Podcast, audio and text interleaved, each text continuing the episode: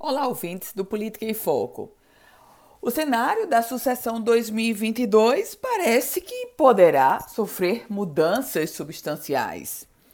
Antes, o prefeito da cidade de Natal, Álvaro Dias, quando questionado se iria disputar o processo eleitoral de 2022, ele era contundente ao afirmar que não. Agora, o gestor da capital potiguar já traz a afirmação de que não é impossível. E essa declaração de Álvaro Dias, ele que é filiado ao PSDB, vem exatamente no ensejo logo posterior a declarações do presidente nacional do PSDB, Bruno Araújo. O pernambucano Bruno Araújo, em entrevista à imprensa potiguar, afirmou que o, se o prefeito Álvaro Dias for candidato ao governo do estado potiguar, será prioridade do PSDB nacional.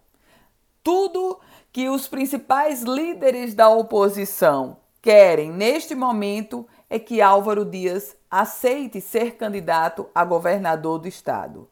Mas a declaração de que ele disse não é impossível não quer dizer naturalmente que ele confirma a candidatura, mas já abre uma possibilidade real de que o gestor da capital potiguar poderá entrar no duelo, entrar na briga pela sucessão da hoje governadora Fátima Bezerra. É claro que surgem percalços, inclusive o fato de que Álvaro Dias tem resistência a entregar a prefeitura a Carlos Eduardo Alves. E eu digo entregar a Carlos Eduardo Alves porque se ele for candidato ao governo, vai ter que renunciar. E a vice de Álvaro Dias é nada mais, nada menos do que a prima da esposa de Carlos Eduardo Alves, é a Ilha Ramalho, que é a chegada dela, caso venha a ocorrer na prefeitura de Natal, vai representar invariavelmente o retorno de Carlos Eduardo Alves ao executivo da capital potiguar.